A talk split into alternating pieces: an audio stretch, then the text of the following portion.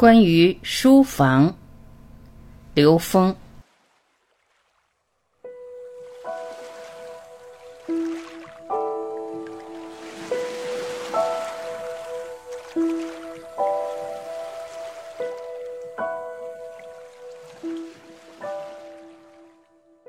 小丹老师又讲到了书房这个概念。其实每个人藏书都有它的特点，在三维人眼中，能够看到一个人藏书构成的显化这种丰盛的信息表达。但其实所有的文字，它只要存在，投影成这个文字的能量场就在。而这个文字，它来自于哪个维度才非常的重要。为什么我们说最宝贵的文字是经咒？因为经咒是来自 n 为 n 趋于无穷大，它是来自于真理空间的，它是从那个地方投影出来的，所以这个经文在那儿，这个能量场就在，这叫经在佛在。所以为什么很多人藏的是经？它会让这个有意义的能量场非常纯洁的跟高维关联。如果这个人藏的书非常杂的话，那这个能量场它只能让我们增加很多的现实中的知识层的东西，知识信息的复杂。如果你藏的是经，这个情况就是不一样的。说到这个呢，我说我自己的书房，其实我自己根本就没有书房，我从来没有过书房，我自己拿到的书也不会看，因为我认为每个人最该读懂的书是自己。所以要以觉为师，以自己的内在智慧，从内在去获得信息，这是正路。所以呢，我认为我的书房是自己的内在，我用的功能叫下载。我从我自己的内在高维去下载信息，我觉得那里面取之不尽，用之不竭，很多东西它超越了文字记载的东西。还有一个所见之人也是我的书房。所有人读过的书，只要我跟他交流，我就可以转载。所谓的转载，就是我们在与人交流的时候，比如我跟小丹老师在这说话的时候，其实他想要说的内容，在这么短的时间能够用语言表达出来的内容，和他想要表达的内容相比，那太少了，表达出来的内容是极少的。但当我非常专注的时候，那我能够接到他背后准备要表达的整个能量信息。那我直接把它转载过来。当我专注的时候，这种同频共振很容易发生，所以我在对话的时候都是用这种方式在对话。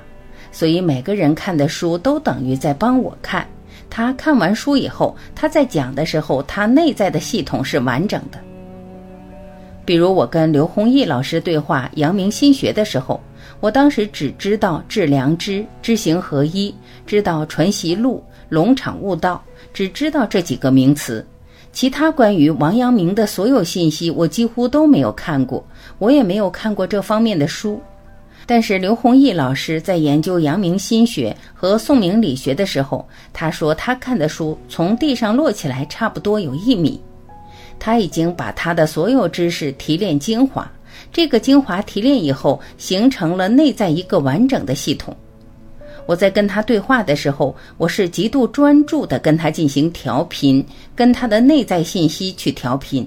所以我就能够把他内在的东西直接转载过来。所以等于他帮我看了几十本书，他把这些书里的精华提炼出来，在那个过程中产生的同频，我再用一个科学语境转化出来的时候，就达到一个非常精彩、非常开心的同频共振。所以，我认为真正的书房在我们自己的内在。一个人如果没有学会读自己这本书，只在外面读书的话，那这一辈子是有一点遗憾。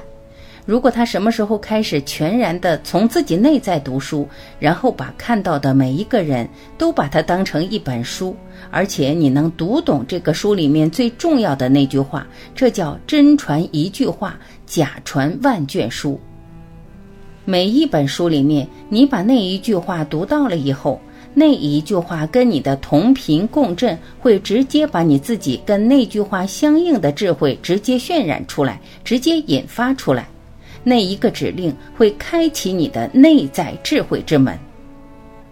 你是否能够把所有的知识背后的智慧领悟出来？把任何一个文字、任何一句话背后通悟到高维信息，能够领悟到，它已经不是你学到、你读到、你看到，完全不是，是通悟的。通悟这个词是从傅景华老师那儿来的。这个“通”在甲骨文里是一竖，它叫通言，这是第二个基本符。这叫上通，通达 n 为 n 趋于无穷大；下言，言到当下。所以通悟指的是从高维获得信息，跟高维智慧发生关联，这叫下载。我们在跟别人的交流里面，直接在别人的语言表达中理解他背后完整的智慧的时候，这叫转载。现在很多人读书直接在网上就可以读，而在网上读书，第一件事是要先下载，那么同时你还需要转载，比如别人的网站里面的东西可以转载过来。其实这个下载跟转载完全可以在我们自己这个高精密生物电脑系统，也就是我们人体上发生，而这些东西只需要一个指令就能搞定的。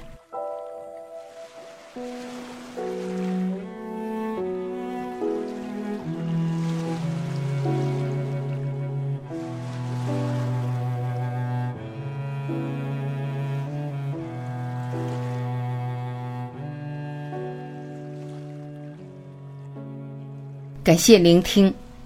我是晚琪，再会。